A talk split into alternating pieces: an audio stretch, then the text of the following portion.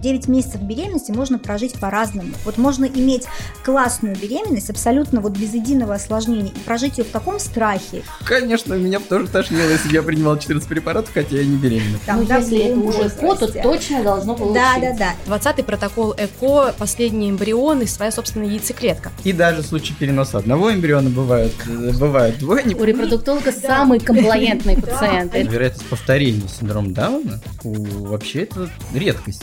И все гиперстимуляции, они далеко не классические ситуации. Вот мы не можем отправить к акушеру без сердцебиения, но это как-то нечестно по отношению к нашим коллегам.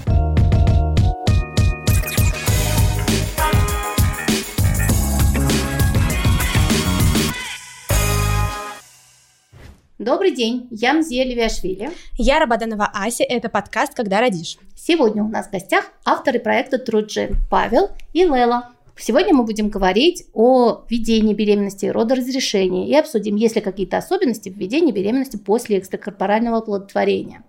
И поэтому первый вопрос. Если наступила беременность после ЭКО, когда идти к акушеру-гинекологу? Репродуктологи обычно наблюдают беременность э, до 8-9 недели. Ну, я так Мы. делаю. Земирам так делает. А, когда к вам приходят такие пациенты и когда нужно приходить? Вот на самом деле, по моим наблюдениям, все зависит от того, в какой клинике было сделано ЭКО. Потому что есть клиники, где, например, а, есть программа наблюдения в течение первого триместра. И они вот доводят до первого скрининга или делают первый скрининг, или уже отправляют э, там женской консультации, либо в какой-то другой частный центр, где уже возможно наблюдение после э, там 11-12 недели. Есть эко-клиники, э, государственные или негосударственные, в которых не предусмотрено вообще наблюдение по беременности, как только зафиксирован факт маточной беременности, развивающейся, пациентам говорят, все, все отлично, вы теперь можете наблюдаться у акушера-гинеколога. А, если мы говорим вообще про беременность, неважно, путем ЭКО она наступила или наступила самостоятельно, желательно, чтобы э, женщина встала на учет в течение первого триместра.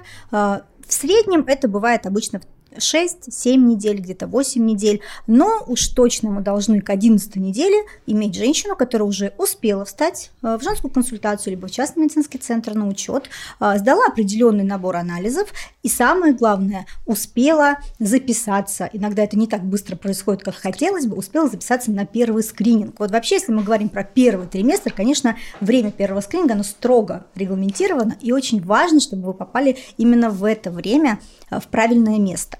Ну и Конечно же, любой репродуктолог, который ведет такую, такую пациентку, знает то, что обязательно нужно назначать гистогены. Ну, это препараты по типу утрожестана, например.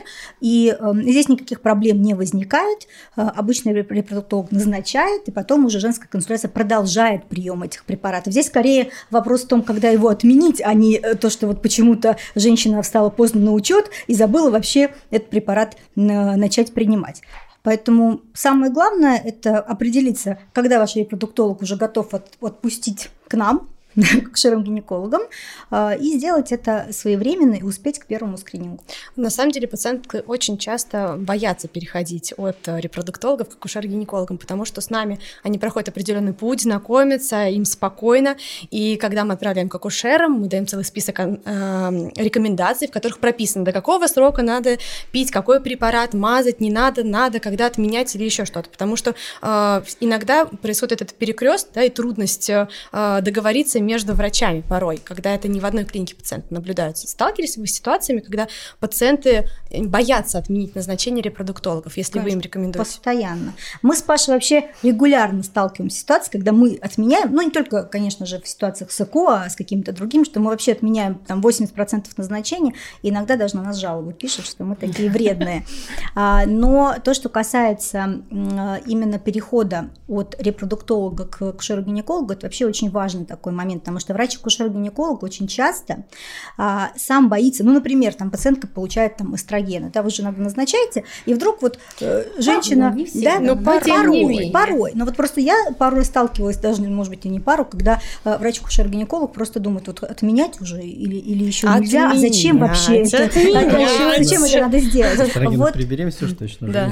Ну, нет, мы сейчас говорим для пациентов, да, то, то, с чем мы сталкиваемся, и просто вот э, если говорить про то, как когда нужно отпускать, наверное, вот именно тогда, когда уже специфические вот эти моменты, такие чисто экошные, да, когда э, какие-то такие штрихи, мазки, которые неизвестны всем остальным простым смертным акушером-гинекологом, уже пройдены, чтобы вот акушер-гинеколог получал пациентку там, ну, условно, с гистогенами, да, там, с тем же самым там, микронизированным прогестероном э, или с каким-то другим прогестероном, и там, ну, каким-то минимальным набором препаратов, которые ему понятны. Как вот раз вот наша будет... формула 9 недель, она очень даже вписывается Отлично. в эту картину. Да, Отлично. Да. Главное, что женщина успеет встать на учет до 12 недель, получит социальную еще меры социальной поддержки. Целых 200 рублей. Э, Павел, вообще беременные после ЭКО, это, это хорошо к нему относится акушер-гинеколог, или это всегда дополнительно какая-то проблема? Ну, я думаю, что никакой серьезной проблемы нет э, с такими пациентками, как правило, наверное, попроще даже, потому что это люди, которые к своей беременности шли. Мотивированы. Которые мотивированы. Мотивированы в наблюдении, мотивированы в соблюдении рекомендаций, э, которые не махнут рукой на наши советы. Э, это люди, которые, как правило, подготовлены к беременности, и уж с ними вряд ли случится ситуация, когда в первом триместре вдруг окажется, что она не болела краснухой. Ну, такие вот моменты, которые для нас бывают пугающими. Поэтому я думаю, что с пациентками после ЭКО, наоборот, даже проще. Э, в плане особенностей ведения, ну, пожалуй, есть определенные моменты. Например, вот такой есть риск тромбоэмболических осложнений. Например, вот мы должны всем беременным, которые встают на учет, сразу посчитать, какой риск тромбозов у женщины во время беременности. Потому что вообще во время беременности риск тромбозов повышается. И вот ЭКО добавляет тоже балл вот ну, я хочу копилочку. сказать, что и репродуктологи, планирующие беременности, соответственно, назначающие терапию гормональную, тоже прибегают к подсчету рисков mm. и оценивают всю ситуацию. То есть мы... Поэтому... Нет, это классно. Да. Далеко не все так делают. На самом деле это очень правильная практика. Это действительно здорово, что э, в современном, конечно, э, вообще в современной медицине, особенно там, где речь идет о беременных, подсчет должен идти постоянно при любых изменениях каких-то факторов, потому что это действительно а, такой вот важный момент. Коллеги, а у меня вопрос. А скажите, пожалуйста, какой самый максимальный список из медикаментозных препаратов вы видели в своей практике э, у пациентки, которая пришла после репродуктолога? Сколько наименований? А, вот я боюсь ошибиться, сколько, но у меня даже есть на, на телефоне вот целый такой список. Недавно Паша тоже да, показывала. Там, там какие-то названия, которые я не знаю. Вообще это очень бывает смешно, когда женщина приходит с назначениями, там каким-то гинко бао бао, там какие-нибудь. А точно репродуктолог? Или это натуропат? На самом деле это может быть абсолютно любой. Это, я сейчас абсолютно никто, что вот репродуктологи, они такие назначают там всякое. Ну, а мы такие... в наши назначения, они очень минималистичные. А, то есть а, Конечно, есть очень классные, мы с Пашей вообще дружим с классными репродуктологами с нами, и да. с вами замечательными. А и есть акушеры-гинекологи, назначающие тоже огромный список. Это можно вообще, наверное, отнести к любому доктору, а, особенно сейчас, когда а, вот эта вот тема ЗОЖ, ПП, нутрициология, вот что-то такое, выпей там, э, не знаю, выдержку из какого-нибудь растения, тебе будет какое-нибудь добро, а, то это все беременные воспринимают вообще вот, чтобы ребенок был умнее, здоровее, еще что-то. Они Красивее. пьют все на свете, а потом мы получаем какие-нибудь там лекарственные гепатиты, э, и это вот реально, действительно лекарственный гепатит, который, в общем-то, наверное, в 21 веке я. Вот, я сегодня только, я хотел сегодня выложить, не успел просто, чтобы надо замазать, потому что фамилию, чтобы было без э, данных А фамилия личных. может быть великая, между прочим. Вот. Иногда это Но там нет фамилию и пациентки, у меня там заключение просто, когда пациентка поступила с, у нее, она, например, поступила с явлениями токсикоза в больницу, токсикоз, она принимает 14 препаратов. Конечно, меня тоже тошнило, если бы я принимал 14 препаратов, хотя я не беременный. Вот, ну, такие бывают зачастую. Так, 14. Моменты. А у вас сколько? Ну, я вот почему больше, по, да? по, по, числу, по числу не скажу, но вот у меня недавно, который вот э, у меня был, наверное, список из 9 препаратов, э, 7, да, Паш, мы с тобой не, не знали. Причем, да, что да, это такое вообще? Знали название, я просто не знала, ну, конечно, можно погуглить, да. но вот так вот на скидку я даже не понимала вообще, что это такое, что это за препарат. Что мы со временем репродуктологи отмечаем, что каждым годом средний возраст пациентов, обращающихся к нам по достижению беременности с этой целью, он возрастает. А, что насчет беременных, которые к вам приходят? Популяция, в том числе и беременности после ЭКО. Отмечаете ли вы такую тенденцию? Ну, такая тенденция, Паша, отмечается во всем мире. На самом деле, не только Россия становится более зрелым, да, таким, э, да. А, причем это касается не только первородящих, но и повторно родящих, которые просто вот решают там повторно стать э, мамой. А, и, конечно, женщины, которые идут на ЭКО, это тоже э, возраст возрастает, и очень, ну, вот это вам, может быть, вы мне поправите, а, на мой взгляд, такое заблуждение, когда мы говорим об ЭКО, женщине кажется, что да можно и в 50, Любой вот момент. можно когда угодно, и риски, да. точнее, шансы забеременеть и стать мамой, ну, практически одинаковые там, ну, да, если это уже ЭКО, то точно должно получиться. Да, да, да. И вот это, конечно, играет с женщинами злую шутку, потому что, ну, к сожалению, это не так, и возрастной фактор, он имеет значение. Ну, самый главный. Да, да. Самый главный, фактор. Самый главный фактор.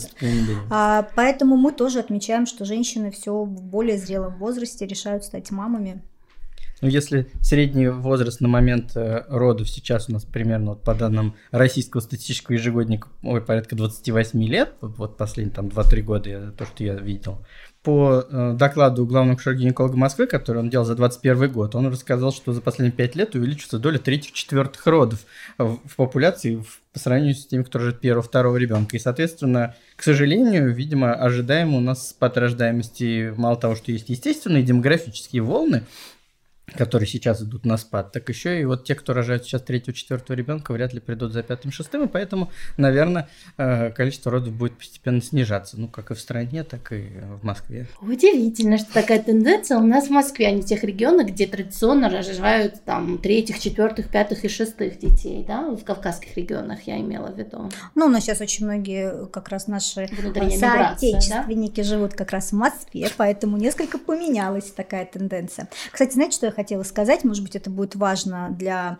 э, и пациентов, и наших коллег. Вот э, иногда встречаешь ситуации, когда акушер-гинеколог, который, безусловно, тоже, ну, скажем так, нет отдельной специальности репродуктолог, мы все акушер-гинекологи, а, но мы недостаточно, может быть, тесно вот, окунулись в эту сферу, и есть некоторые аспекты, которые там современные, которые мы, может быть, там, можем не знать, или нам кажется, что это все было там 10 лет назад, то же самое сейчас.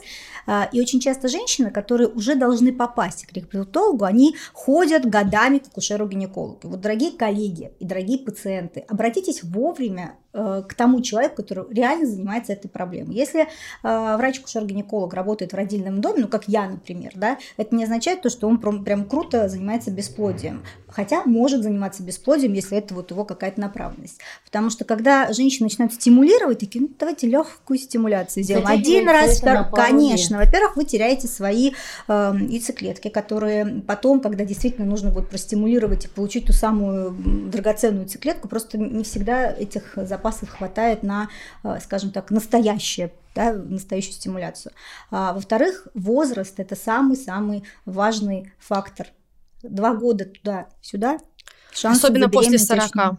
Ну, приходится признать, что иногда на этапе маршрутизации пациентов от акушер-гинекологов до репродуктологов как-то вот эта связь может быть нарушена. Хотя сегодня делается все для того, чтобы выстроить эту логистику э, и предоставляются широкие возможности для пациентов, в том числе и бюджетное финансирование программы экстракорпорального оплодотворения. Нередко бывает, что приходят к нам пациенты, которые э, не показано экстракорпоральное оплодотворение, и э, мы справляемся с малыми нашими методами, но тем не менее действительно оценить комплексно ситуацию, разобраться и вовремя оказать те, ту помощь, которая поможет пациентке забеременеть, это бывает бесценно. Что я хотела еще спросить, коллеги? Я хотела бы спросить, насколько часто принимается решение а, в пользу а, кесарево сечения, вот разрешение путем кесарево сечения, и насколько а, беременность, наступившая после программы экстракорпорального оплодотворения, может значимо повлиять на данное решение? А, ну, в целом, вот глобально. Это, конечно, не показание к операции кесарево сечения, но, тем не менее, мы не можем социальный фактор исключить никогда, и мы иногда это так называем бриллиантовую беременность, когда мы понимаем, что женщина к беременности шла много-много лет, у нее много не получалось, и в такой ситуации мы вот стараемся э, вообще вот все вот, что можно, вот снизить риски к сожалению, должен сказать, что никогда нельзя нулевых рисках говорить. Нет в медицине вообще нулевых рисков. Мы никогда не можем сказать, что все, у вас 100% все будет хорошо или 0% риск осложнений. Не бывает такого. Но мы можем постараться, манипулируя разными факторами, риски свести к минимуму. Ну и когда мы говорим о здоровье ребенка, наверное, кесарево сечение все-таки глобально снижает несколько риски для ребенка. А, и поэтому в такой ситуации иногда, когда женщина особенно вот в возрасте за 40 лет, когда длительный анамнез бесплодия, когда долго-долго-долго пыталась, не получалось, да, иногда мы примем решение о кесаревом сечении даже без наличия других каких-то факторов. Но вот когда в сочетании, то ЭКО может тоже быть э, дополнительно. При этом, если женщина относительно молодая, здоровая и других осложнений никаких нет, совершенно не повод ей не рожать самостоятельно – Недавно общались э, с коллегой, с педиатром, и обсудили, насколько э, у нас вообще изменилась политика вообще и про протокол ведения э, терапевтических этапов и получения беременности в ЭКО. Раньше это были более агрессивные схемы стимуляции, высокие дозы гонадотропинов. Чаще всего принималось решение о переносе двух эмбрионов, что, например, вот последние 6-7 лет, наверное, э, смело мы можем сказать, что это единичные кейсы, когда мы принимаем решение в пользу переноса больше, чем одного да, эмбриона. А, насколько вы, э, как акушер-гинекологи, чувствуете изменения? Меньше стало многоплодных беременностей? Да, это на самом деле меньше стало. Вообще про многоплодную беременность я хочу, чтобы Паша ответил, потому что вообще его коронная фраза. Но где можно я на секундочку а вот чуть-чуть дополню по поводу вот предыдущего вопроса, потому что это на самом деле очень большая боль иногда пациентов, которые приходят после ЭКО. Все-таки глобально, мне кажется, мы должны говорить о том, что ЭКО – это всего лишь способ наступления беременности. Сама по себе беременность может протекать шикарно, как с ЭКО, а, а иногда протекает не очень просто, когда беременность наступает сама.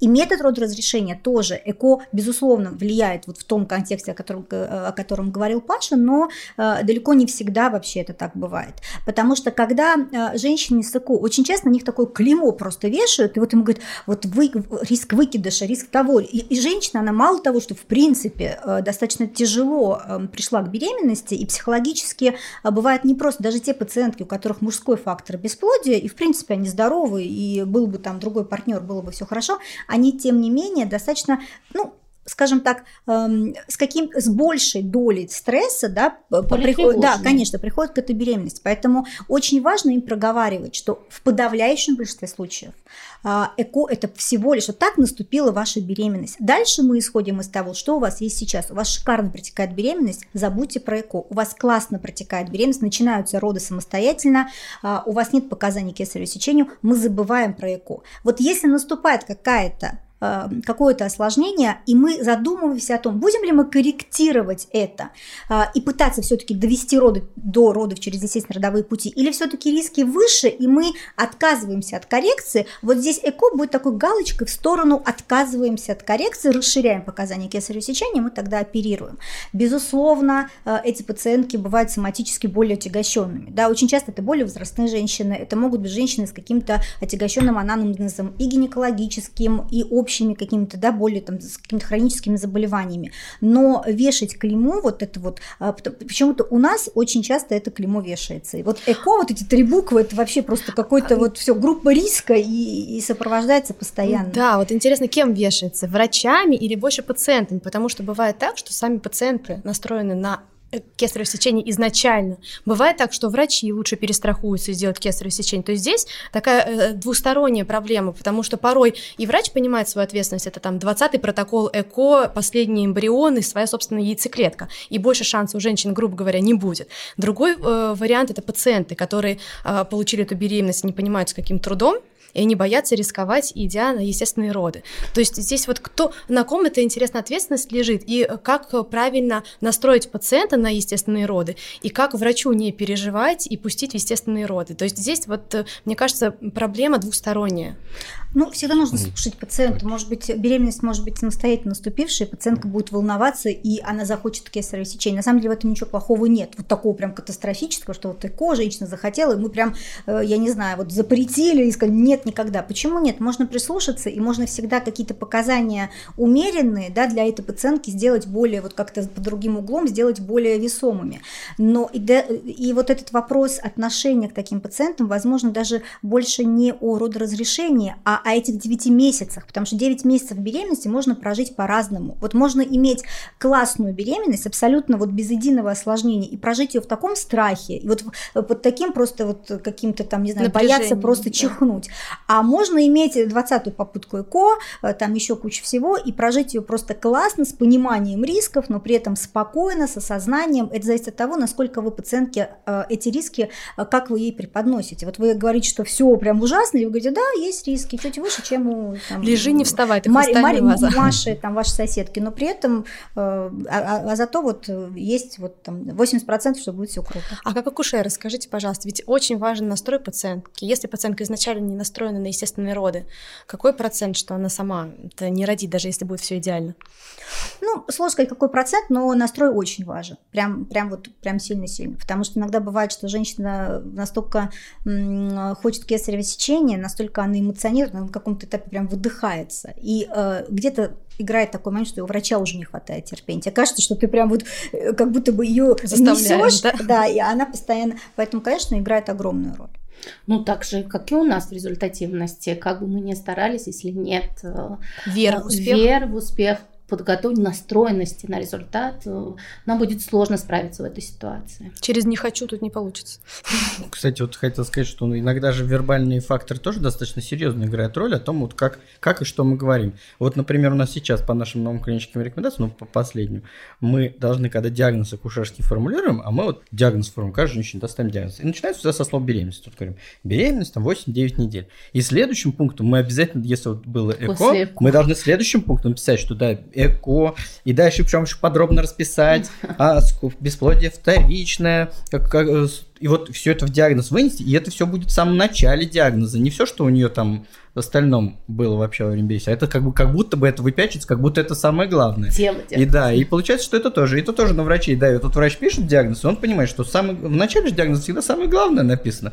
Значит, наверное, это все-таки самое важное. Поэтому тоже такой... Паш, давай про двойню.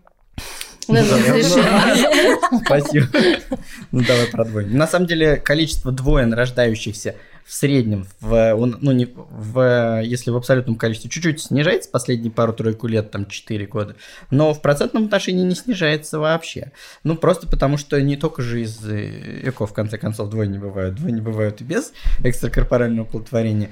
И даже в случае переноса одного эмбриона бывают, бывают двойни, поэтому Тут э, много факторов играет роль. То, что увеличится возраст, средний момент беременности, это играет роль, поэтому двое больше становится. То, что женщины, может быть, кушать лучше начинают. Там тоже, вот. Например, то, если у женщины индекс массы тела большой на момент наступления беременности, у нее вероятность двойни будет гораздо больше, чем если у нее индекс массы тела, например, там маленький, совсем худенькая женщина маленькая, у нее вероятность двойни будет маленькая, а если женщина э, крупная, у нее вероятность двойни будет больше. Поэтому двоин, конечно, становится все равно чуть-чуть, чуть-чуть больше, но в целом у нас это примерно чуть больше 1% всех беременностей многоплодные. Но все-таки переносов меньше. Вот, ну, Нет, самое переносов главное. Переносов, да, переносов, да, да. У нас есть документ, в котором написано.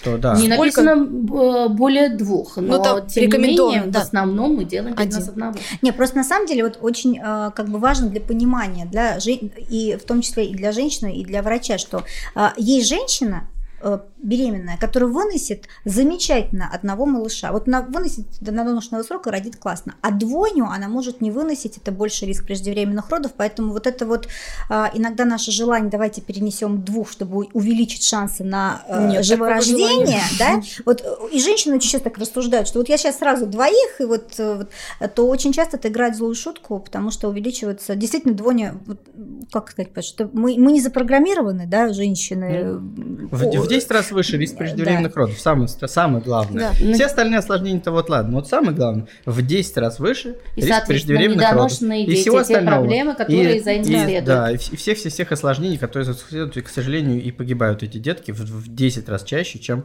при одноплодной беременности. Поэтому, конечно, мы должны стремиться к тому, чтобы искусственно не делать Не- двойни. не увеличивать, то, что конечно. природой уже делается, то это не в наших силах. Уже двойня наступила, значит, мы с ней будем а, взаимодействовать. Но искусственно, конечно, надо стараться не создавать Уйдем от негатива, давайте вернемся к норме беременности и скажем, какие же могут быть, это вот часто вопрос от пациентов, а, когда же мы будем, собственно, смотреть пациентов на УЗИ?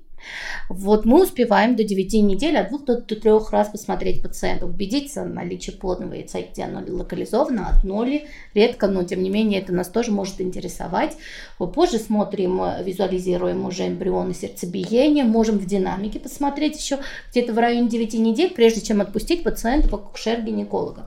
Какие То есть будут любите еще... вы, короче, любите вы ультразвук. Мы считаем, Это что это необходимо. необходимо. да, Но это в том числе, на, на самом деле, такой психологический фактор, потому что я могу сказать, что у меня есть э, моя близкая акушер-гинеколог, э, который с таким достаточно тягощенным анамнезом, скажем так, а, который мне говорит, слушай, я реально смотрела практически там, вот не знаю, каждые три дня вот просто прикладывала и смотрела. Я, я понимаю, что это вот ну, нельзя так делать, это вообще бред, и никакие риски, к сожалению, часто осмотр в первом триместре не снижает.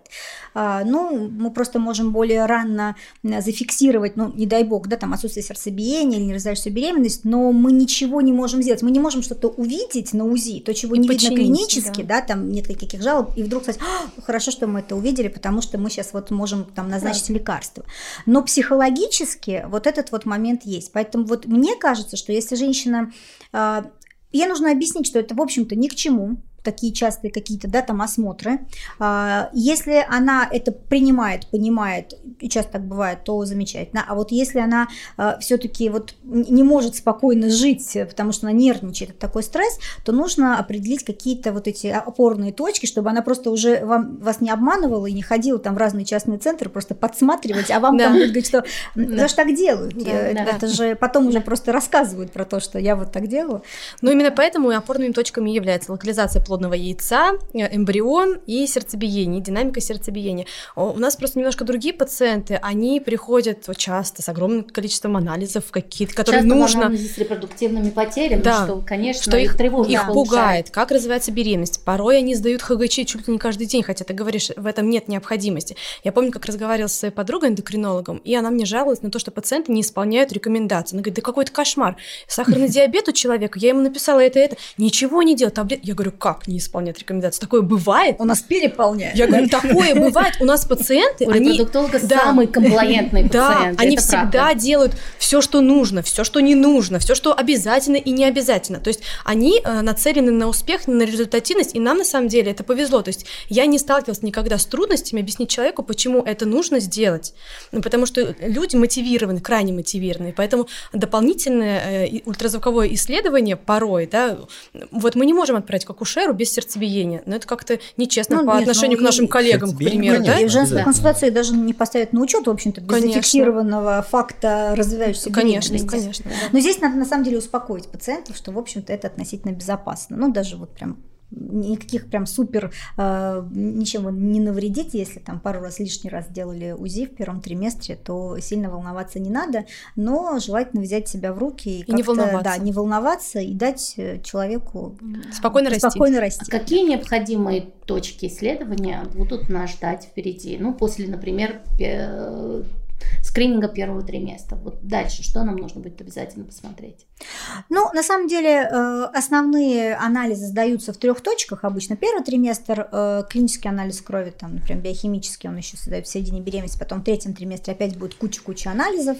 А, Но э, такими, скажем так, скажем, относительно специфическими анализами, на которые нужно обратить внимание, это посев мочи, который обязательно нужно э, провести. Э, Раньше он проводился во втором триместре, сейчас он э, проводится прям, вот, прям при постановке на учет для того, чтобы безо всяких жалоб, для того, чтобы выявить бессимптомную бактериурию, так называемую, когда у женщины нет никаких жалоб, у нее нет лейкоцитов, у нее нет проявления воспаления, но у нее живут определенные микроорганизмы в большей, большем количестве, чем это допустимо. И есть разные, на самом деле, на сегодняшний день спорные на этот счет данные, но в целом считается, что это увеличивает риски преждевременных родов. Поэтому вот таким пациенткам нужно провести антибактериальную профилактическую, скажем так, да, такой прием антибиотиков.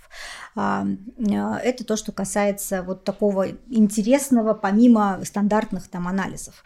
А, помимо этого мы обязательно проводим а, пероральный глюкозтолерантный тест, очень нелюбимый для э, нашими пациентами. Проводится он всем женщинам безо всяких факторов риска, просто потому что женщина беременна в 24-28 недель.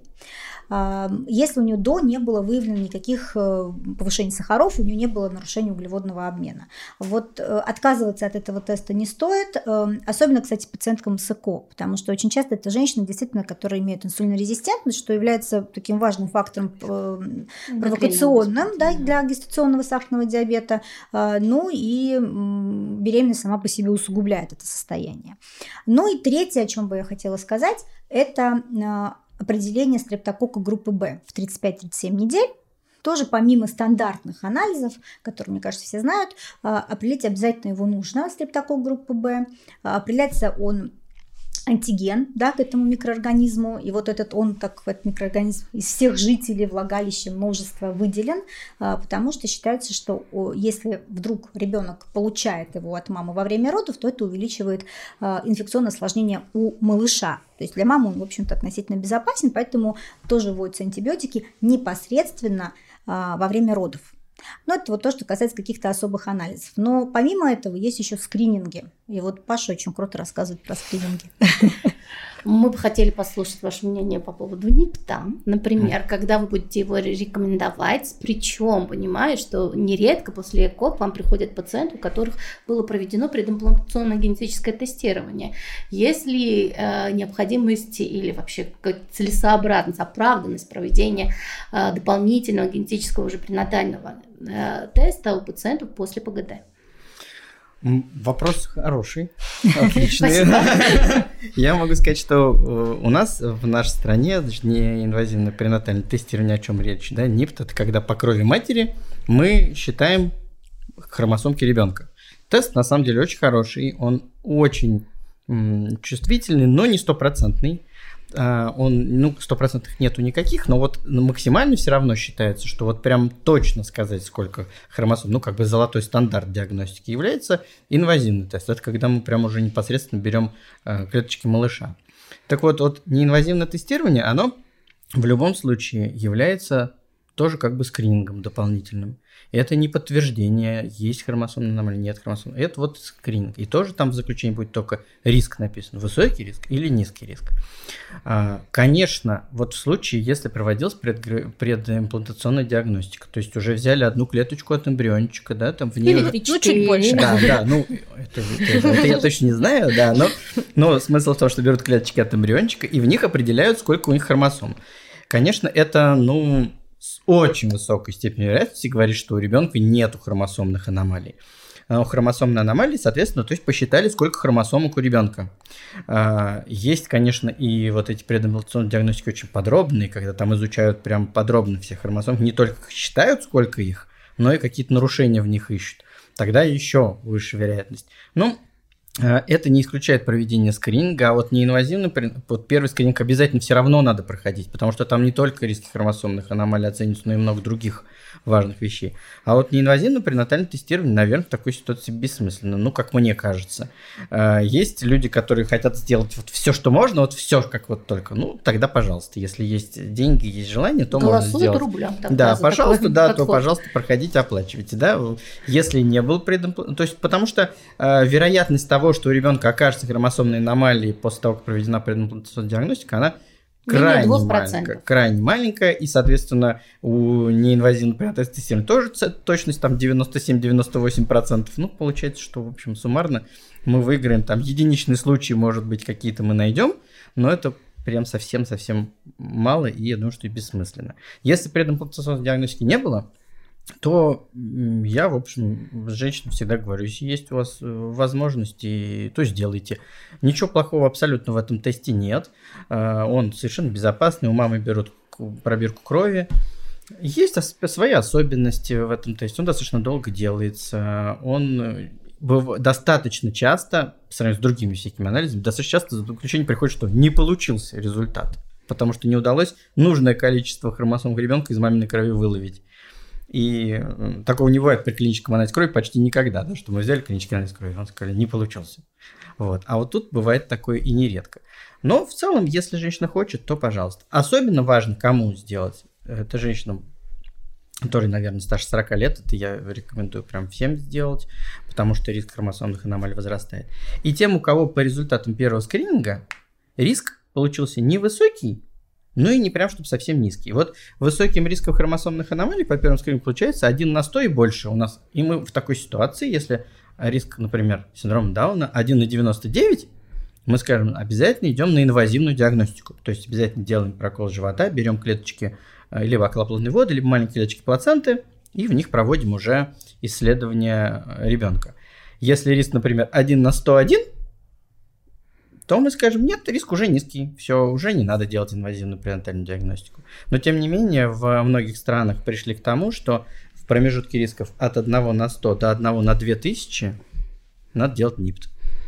Потому что тут есть вот эта так называемая серая, серая такая да. зона, когда риски действительно появляются, э, все равно есть хромосомная аномалия, которые мы в первом скрининге как бы не, не попали в вот высокий риск. Если риск один, меньше, чем 1 на 2000, то можно успокоиться тоже и, и ничего уже не делать. Ну, тут еще надо все-таки сказать об ограниченной информативности НИПТа. В основном 5 хромосом мы можем да, анализировать.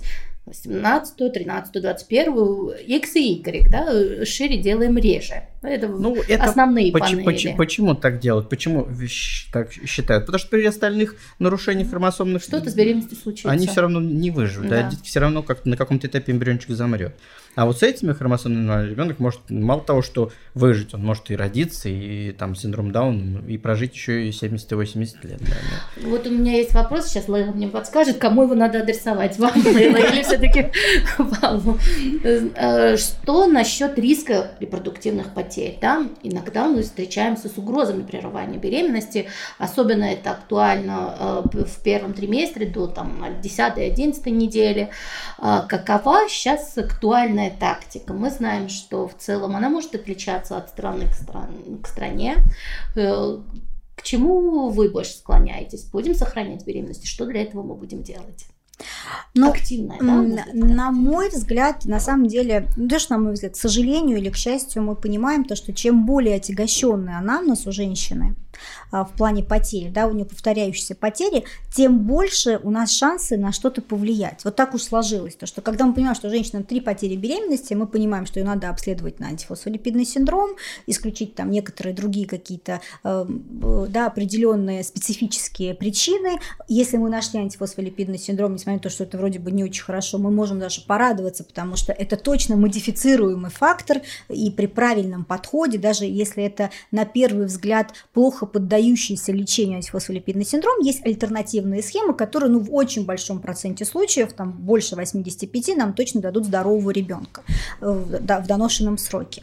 А, и вот такой подход, да, чем тяжелее анамнез, тем больше мы знаем, что делать и больше умеем на что-то воздействовать, работает на самом деле в том числе, когда, например, мы э, говорим про неизвестные причины потери беременности. А, ну, не секрет, что мы мало чем э, в арсенале обладаем, и в основном это препараты прогестерона, и э, есть, например, э, британские исследования, они независимые, они не скажем так, не были а, финансированы да, да. фармфирмами, которые показали, что если мы имеем дело с повторяющимися потерями, когда там у нас три потери подряд беременности, мы назначаем препараты прогестерона, там чаще всего уже не работает вот этот фактор хромосомных аномалий, когда мы половину беременности теряем в первом триместре. Это, это связано в очень большом проценте а, случаев, когда это там одна или даже две потери, связано просто потому, что были какие-то генетические факторы. Вот у пациенток с повторяющими повторяющимися потерями, вот этот фактор э, причины, да, как причинный фактор, он э, представлен в меньшей степени. Поэтому у них препараты прогестерона работают очень хорошо, намного лучше, чем, например, у тех пациентов, у которых там одна потеря. Поэтому мы здесь должны честно говорить женщине, что когда у нее одна потеря беременности в первом триместре, э, то мы э, должны к ней относиться ровно так же, так как бы у нее этой потери не было, потому что, скорее всего, это такая спорадическая история, вот она просто произошла, а, в большинстве случаев это будет связано с генетическими какими-то факторами, а, и самая здоровая женщина, которая потом родит там пятерых здоровых детей, она может иметь там выкидыш в анамнезе. Если это уже повторный выкидыш, вот здесь уже, наверное, нужно уже эту пациентку обследовать, и применить э, те терапевтические да, воздействия, которые мы можем к ней применить. А, в разных странах по-разному относятся к тому, с, каких, с какого количества потерь нужно э, женщину обследовать. Вот две потери – это уже да, привычное невынашивание, или три потери – это привычное невынашивание. И в нашей стране, кстати, в разные годы было принято разные цифры, и даже сейчас, когда мне говорят, вот привычное невынашивание, у меня сразу там 2-3, 2-3, да, но все-таки э, во всем мире самые уважаемые, скажем так, э, сообщества, которые занимаются привычными невнашными, они все-таки говорят о том, что э, мы говорим про две потери, и даже здесь считаем биохимическую беременность, потому что даже после биохимической беременности потери на таком совсем маленьком сроке, когда еще мы не визуализировали по ультразвуку, к сожалению, все-таки увеличиваются шансы повторения этих потерь. В нашей стране к биохимической беременности не относится столь серьезно, ее, в общем, так не очень принято считать вот в этой череде э, потерь. Здесь нужно нужно, наверное, все-таки исходить еще из общего анамнеза. Но вот две потери это уже повод обследоваться и уже как-то лечить. А если мы рассматриваем ситуацию, когда пациентка впервые столкнулась с потерей беременности, как вы относитесь к цитогенетическому исследованию в первый раз, так скажем? Потому что есть мнение специалистов, которые считают, что если в первый раз такая ситуация случилась, можете не делать цитогенетику, ну как бы... Ну, типа естественный, типа естественный отбор, отбор ничего ну, не нужно. Это как не то, что вы... мнение специалистов, это на самом деле мировая практика. Вот во всем мире, если вы там куда-то придете, вам ну, подавляющее большинство кошерогинекологов скажут, что ничего не надо делать. Угу. А, другой вопрос то, что вот в этом проценте женщин, которых так произошло, будет все равно определенный процент, у которых это будет повторяться. И вот тогда, да, вот, а вот интересно, вот в первый раз это была генетика или вот, да, это было что-то другое. А, здесь чисто финансовый вопрос, на мой взгляд. А, рутинно, наверное, мы не должны рекомендовать, потому что действительно очень часто мы найдем, что это вот какая-то генетическая Генетика. история. Угу. Но э, если женщина хочет это сделать, вот она просит об этом, а, то я думаю, что все-таки, наверное, можно ей пойти навстречу. Тоже, тоже интересный вопрос, да, как интерпретировать. Ну хорошо, сделала. Получила генетику плохую, допустим, это был аномальный эмбрион. А как дальше? Что делать? Обращать на это внимание, да, и дополнительно э, делать какую-то полипрагмазию, дополнительные исследования, или просто оставить, это будет ответом на вопрос, почему прервалась беременность, да? Ну, то есть э, здесь э, тактика интересная, вот терапевтическая дальше. Мне кажется, что, ну, э, тут особо, к сожалению, ничего, наверное, не сделаешь. Не, вот, не повлияешь. Я, не да, повлияешь. Не, да, вот э, здесь другая ситуация. Вот когда, например, у нас есть пациентка, я просто приведу опять антифосфолипидный синдром, как такой, ну, наиболее тяжелый, да, мы считаем пациентки. А, бывает такое, что мы выявили антифосфолипидный синдром, провели терапию, а, и случилось прерывание беременности. Вот очень часто, если мы здесь не делаем генетику, мы думаем то, что у нас не сработала наша терапия, да, и вот у женщины опускаются руки и у врача, и у гематолога, у всех на свете. А оказалось то, что на самом деле вот здесь-то там, была да, генетика, и была понятно. генетика. И здесь очень важно, потому что если у нас не сработала терапия, нам нужно переходить на альтернативные схемы. Там препараты достаточно тяжелые, которые, да, они применяются, но это все-таки не то, что прям вот давайте круто всем применять. А вот если это была не генетика, и мы понимаем, то, что да, это рефрактерно, э, рефрактерно не поддающийся стандартной терапии, это тоже очень важно, потому что там терапия начинается еще с этапа прегравидарной подготовки, и здесь совершенно другая тактика. Вот в таких ситуациях, даже когда вам кажется, что вот есть какая-то явная причина, вот мы выявили там то же самое АФС или еще что-то, при привычном невынашивании очень важно женщину, вот как сказать, провести по всему чекапу, потому что вы иногда можете выявить, что есть еще какой-то фактор сочетания, и тогда нужно действовать комплексно. А, а тут на самом деле не АФС работал, а вот генетика тут так сложилась. Поэтому а, вот по такому диагнозе важно просто вслепую идти по всем точкам, чтобы ничего не пропустить. Ну да, все равно это ответ на вопрос, правильно а, же? А можно я вот один тоже пример приведу? Просто вот так у меня была пара, просто интересно. Пришли ко мне ребята, и у них вторая беременность, и они делали генетику. Первый выкидыш, они сделали генетику, ну, синдром Дауна пришел, у него выкидыш в первом триместре где-то там 8-9 недель, не развиваешься беременность, синдром Дауна. Ну, да, все понятно, как все обоснул. И у них вторая беременность, тоже там 9-10 недель, не развивающаяся, сделали опять генетику. И опять синдром Дауна. И вот тут, конечно, вопрос, а как? Даун-то вообще редко повторяется, чтобы вот повторять. Тем более они молодые ребята были, не какие-то там Э, им не, не было по 45 лет, и, соответственно, вероятность повторения синдрома Дауна вообще это редкость. И я им рекомендовал, хотя даже генетику не отправлял, я сам сказал, сдайте, пожалуйста, кариотип вы. И оказалось, что у папы есть транслокация сбалансированная, и мы бы этого не выявили, если бы они не делали. Они бы только в третьего, может быть, бы сделали, получили бы на третьем, например, синдром Дауна, угу. успокоились, стали бы беременеть еще раз. И когда бы они об этом узнали, что у него транслокация есть, может быть, только к пятой беременности. Не, ну, ну слушай, ну все-таки две это потери, редко. это же показания, тем более, Нет, я понимаю, но если, бы, если бы они сделали а, только второго, если бы они сделали только второго, то мы бы ничего не... Ну да, да, все было спокойно. А тут какой-то опыт, который а подкреплен анализами, и по которым можно сделать ну, вывод. Вот тут, называется, повезло, рано, да, э, акцентировали Возможно, такая перестраховка, да, э, в любом случае цитогенетика позволяет ответить на вопрос «почему?», да, либо это генетика, либо какие-то другие факторы, куда копать.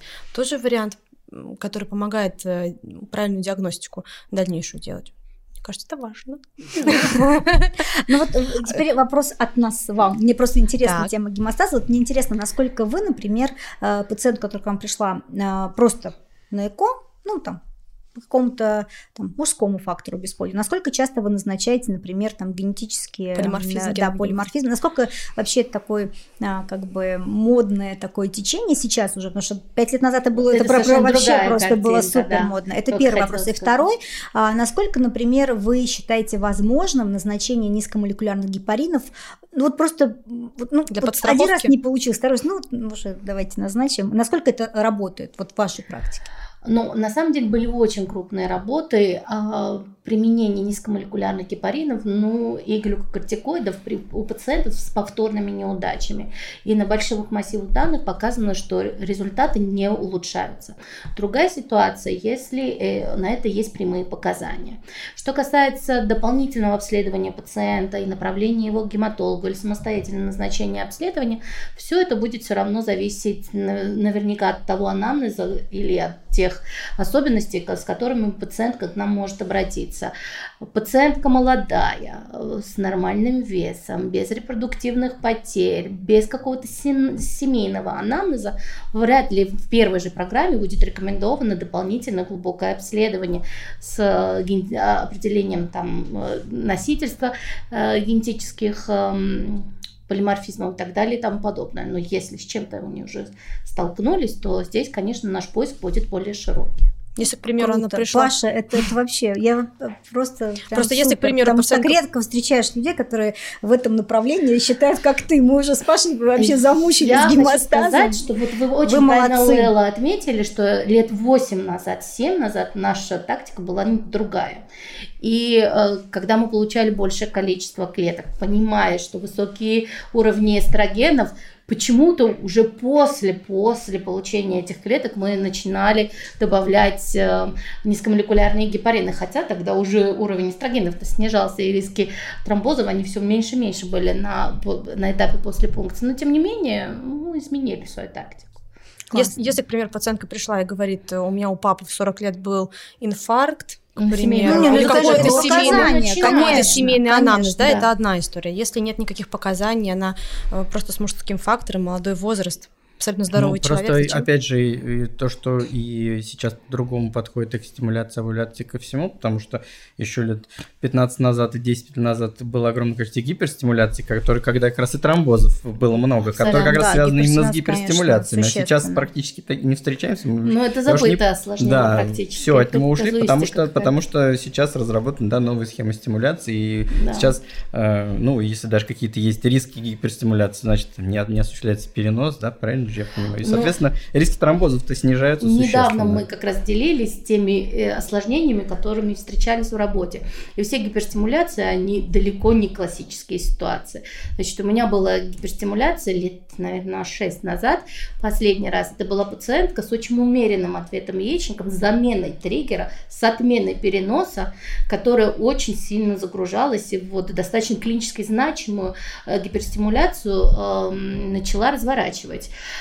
Ну, в результате оказалось, что ХГЧ маленький, но он растет, и мы э, столкнулись с тем, что при естественной половой жизни в цикле стимуляции она самостоятельно забеременела, и вот это ухудшило ее состояние. Ну и с другими э, специалистами, когда мы это обсуждали, это всегда какие-то очень нетипичные, да, нетипичные случаи. Это те кейсы, где э, по тем факторам риска, которые мы можем у пациентов оценить, они совершенно не подходили под риск гиперстимуляции, но все равно там 4 клетки, например, там она развернула ситуацию или что-то. Это все равно встречается, потому что в любом случае гетерогенная ситуация имеет место, Конечно. последствия могут быть, но тем не менее настолько мы хорошо умеем прогнозировать и профилактировать, что практически это для нас сегодня э, забытое осложнение.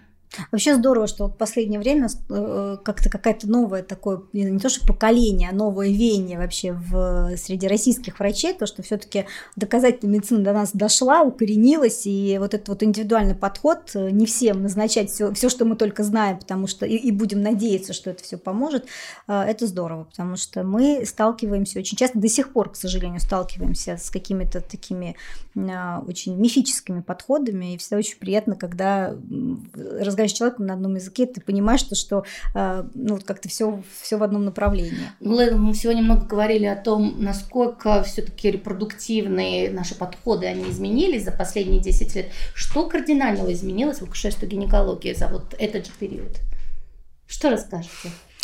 Чем похвастаетесь? Ну, вот как бы я ну, спросила. Ну, на самом деле, э, наверное, поменялось, если мы говорим про вот какое-то акушерствование, про, там, про родоразрешение э, и говорим про Россию, конечно, кардинально поменялся подход, э, партнерский появился подход, то есть пациентка не просто, что вот она пришла, и ты доминируешь, и ты говоришь, что ей нужно делать, и совершенно не учитывается ее мнение, и немножко такое, э, ну, да, такое вот какое-то повелительное, да, такое превосходство, вот, превосходство да, да, скажем так. Общения. То сейчас, конечно, мы э, понимаем то, что это лучше, действительно, это партнерские отношения, это разделение ответственности, это совместное принятие решений. А, и вообще в российское акушерство пришла мягкость. Вот мягкий подход, без агрессии, а, поменялся менталитет не только а, пациентов, но и врачей, скорее наоборот. Сначала пациентов и потом уже врачей, потому что, конечно, доктора всегда хотели, чтобы мамы были здоровы и рождали здоровые дети, но подход к тому, как они это осуществляли, ну, надо сказать, что в советском акушерстве было достаточно жесткое такое акушерство, государства. И сегодня, э, вот, ну, не, не, не за очень, кстати, многие годы, э, особенно за последние там, 10 лет, э, поменялся очень сильно вот в сторону мягкости, комфортности, какого-то невмешательства, но при этом, конечно же, самое главное, что мы должны быть в зоне безопасности. Если говорить вот именно про родоразрешение, если говорить про акушерство вот в целом, то поменялись подходы к ведению, например, преждевременных родов, пересмотрены показания кесарево сечению, например, да, в некоторых Э, скажем так, особых ситуациях, то при том же тазовом предлежании, ушли... Расширили э, показания или наоборот? Расширены. Просто э, ввиду того, что появилось большое количество, во-первых, исследований, во-вторых, мы больше начали э, подчитывать у наших западных коллег, скажем так, и э, уже стало понятно, что кесарево сечение рутинное, да, всем на, на, на свете, оно не снижает рисков. Э, оно вот, может, даже увеличивает какие-то риски, особенно со стороны матери, да, относительно. А вот когда мы это делаем в группах определенных, где этот риск высокий, то мы очень существенно можем эти риски снижать делать.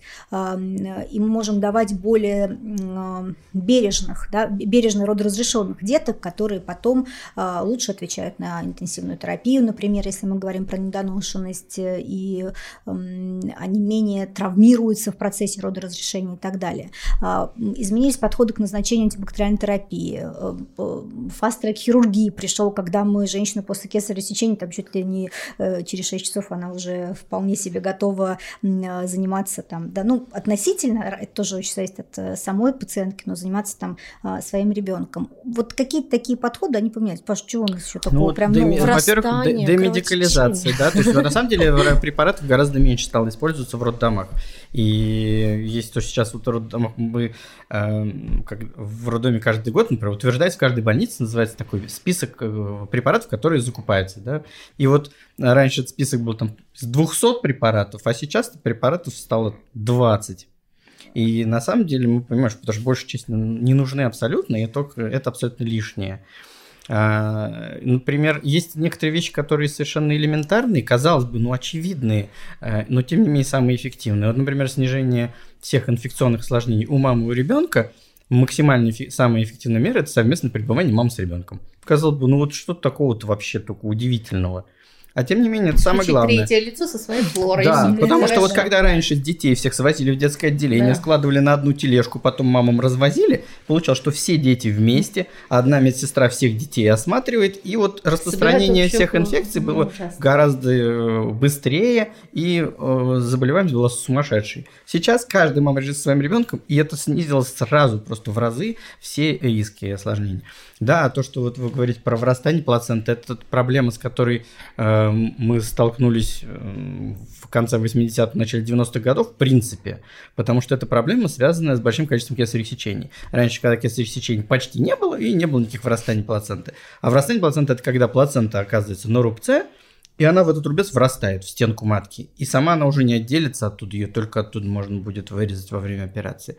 А чем больше становилось кесаревщин, тем больше этих проблем становилось вокруг. И да, сейчас э, у нас огромное количество методик по тому, насколько можно аккуратно их разрешить. Всегда операция связана с вырастанием плаценты, всегда очень большая кровопотеря, всегда. Но мы к ним всегда сейчас уже готовы. У нас есть куча-куча всяких разных мер, потому чтобы эту кровопотерю свести Минимум. к минимуму. Uh, у нас есть аппарат, который позволяет кровь собрать, обратно женщине вернуть. Э, и, соответственно, да, сейчас уже для нас это не такой колоссальный ужас, как это было, скажем, лет 10 назад, когда вырастание плаценты, это все могло даже нередко закончиться удалением матки.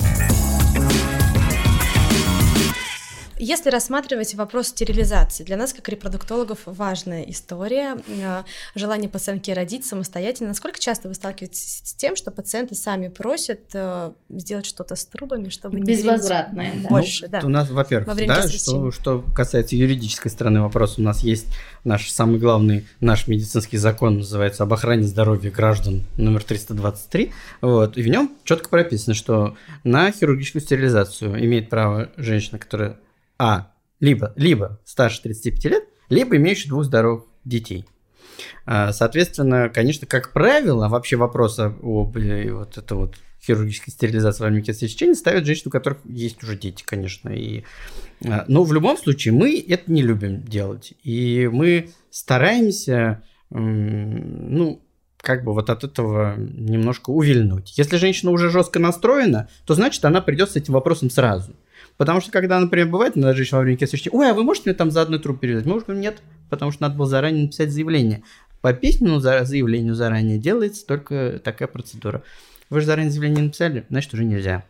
Ну, мы стараемся не делать не потому, что мы вредные и злые, а просто потому, что именно мы не хотим столкнуться с ситуацией, что женщина сейчас сделает стерилизацию, а через пять лет она придет к вам и за, такие кейсы, да, я могу их и, рассказать, и, да. и скажет, а теперь я хочу беременность. Да. Есть прекрасные методы контрацепции, замечательные, эффективные, э, которые позволяют избежать нежелательной беременности, причем не надо затягивать вопрос с решением о методе контрацепции. Через месяц после родов можно прийти, прекрасно подобрать метод контрацепции. Например, есть там внутриматочные спирали с гормоновыделяющие, которые очень эффективны и можно спасать через месяц после родов.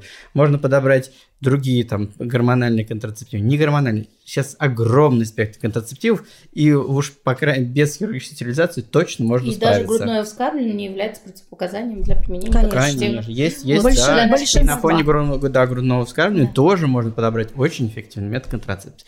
Поэтому э, перевязка труб не должна быть такой рутинной процедурой. Мы вообще против каких-то безвозвратных методов, но и действительно два кейса, когда после, э, после после стерилизации пациентки менялся семейный статус, она там создавала новую семью, да. и вставал, да, актуальный вопрос э, родить ребенка, она была уже нашим пациентом, хотя, хотя. Да. Ну вот э, я помню, когда там мы с тобой еще там пришли, не знаю, в ординатуру, да, можно было встретить там женщину, а у нее там два кесаря, тем более три кесаря, все надо активно ей предложить, что вот э, есть такой метод, и вот надо прямо ее уговорить, чтобы, да, больше не было ни одного кесарево сечения, потому что уже два, это же вообще колоссальное количество мы кесарево сечения. Но сейчас, конечно, никто, Так понятно, мы тоже, но в том-то и дело, что вот сейчас, конечно, вы не встретите акушер-гинеколог, который будет там э, женщине, у которой два кесаря, да просто вот прям придет, говорит, а вы знаете, у вас уже есть двое детей. Хватит вам. Да, хватит вам. А, Вот есть такая методика. Конечно, если женщина сама об этом не попросит, не будет Ну настаивать, нет, ей ну, даже не ситуации вложит. бывают, когда мы просим и уговариваем. Да, у нас одна одна наша очень любимая... вспомнил свою пациентку. Да, любимая пациентка нашего перинатального центра, которая у нас была, у нее было четвертое кесарево сечение, у нее было врастание плаценты. Была тяжелейшая операция э, с большой кровопотерей, все сделали, все замечательно. Она из очень далека приезжала к нам, не из Москвы, а из очень, из очень далека, да. Но она- ей так у нас понравилось, что буквально вот после того, как сделали операцию, по- после вот вырастания плаценты с большим иссечением части матки, она приехала через чуть больше года с почти доношенной беременностью и говорит, а я опять к вам, здрасте.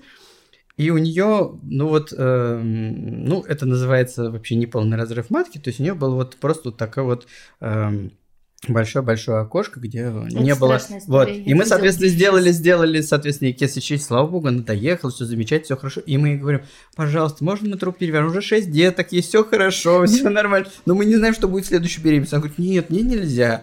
Вот, нет, мне, мне, мне религия не позволяет, нельзя делать. И в итоге она приехала с седьмой беременностью через полтора года. Мы уже все уже, как только я в коридоре ее увидел, да, я уже просто побледнел. Но опять, да, с большой нишей, но благополучно выносил беременность. Ну, просто риски колоссальные для нее уже там в седьмую, восьмую беременность идти. И мы ее, мы ее мы действительно просили, уговаривали. Но она не согласилась. Коллеги, мы с вами проговорили, что мы уже практически забыли СГЯ, и к вам такие пациенты уже не поступают от нас. Какие проблемные пациенты могут поступать, даже если ну, мы, давайте э, исключим многоплодные беременности, тоже мы стараемся, очень стараемся практически к нулю свести такие риски. С чем вы еще сталкиваетесь? Да, вот у меня есть претензия к Давай. кстати.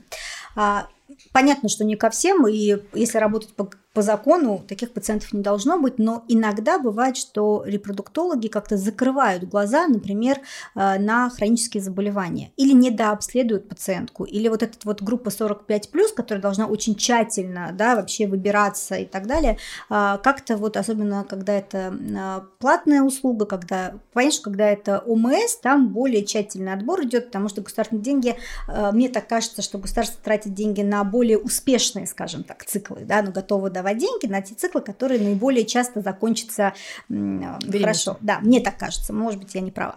А, Но когда это э, коммерческая история, часто ну, мы видим таких пациентов, которые, может быть, э, пере- к пере- да, да? переоценили вот их возможности, и, может быть, да, действительно нужно было э, проконсультировать там с лишним еще с одним пациентом, то что специалистом. У нас была такая пациентка, если ты помнишь, Паш, которая чуть ли не с гемодиализом, там два года назад был гемодиализ у пациентки, и вот там через два года она уже, естественно, что уже в компенсированном состоянии, но без консультации вообще Смежных нефролога, да, у нее было проведено ЭКО, и вот мы уже во время беременности всех собирали и эту пациентку консультировали. И такие пациентки бывают. Ну, вот на, это вот на самом деле это такой сложный вопрос, потому что э, адекватный врач, когда планирует беременность для пациентки, он должен исключить все риски возможные. И если есть какое-то сопутствующее заболевание, хроническое заболевание, возможно, какие-либо э, ну, какие-то трудности, которые могут привести в дальнейшем с какими-то э, проблемами во время беременности, э, такие пациенты должны консультироваться обязательно со смежными специалистами и без разрешения, без справки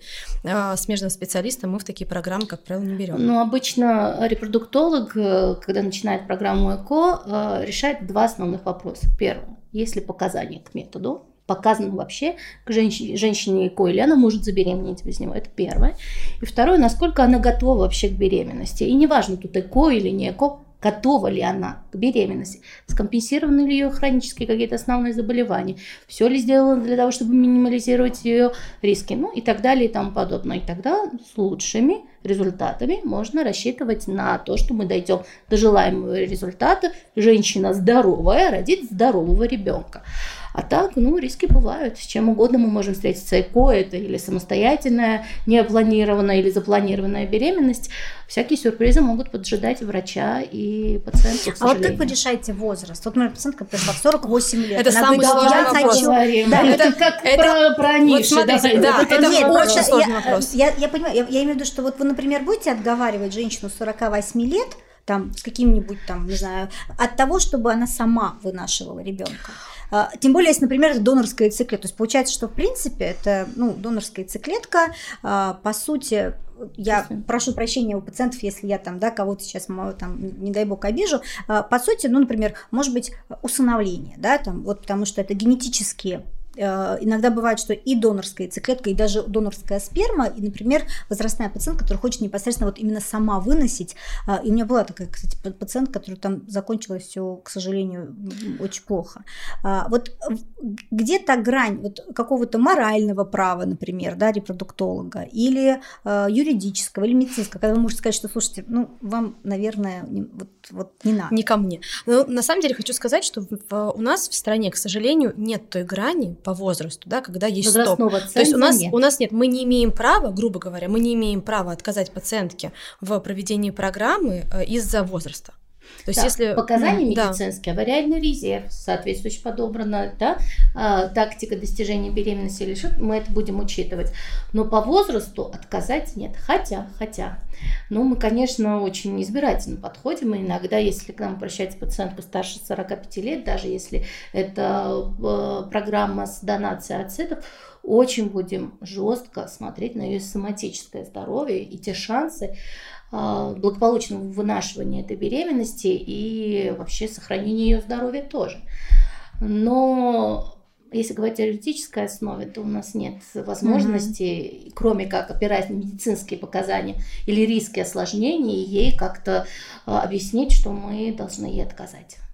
К сожалению, так, хотя во Франции там есть возрастные ограничения, и во многих странах тоже это. Все же упирается во что? В то, какие риски, какие финансовые затраты mm-hmm. для преодоления этих рисков а, пациент, клиника, государство могут столкнуться.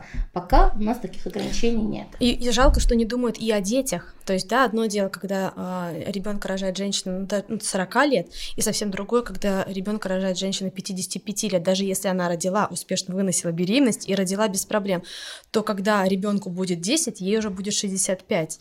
То есть почему-то в этой ситуации, наверное, и про детей стоит подумать, но пока законом у нас это все дело не регламентировано, и у нас нет каких-то возрастных ограничений.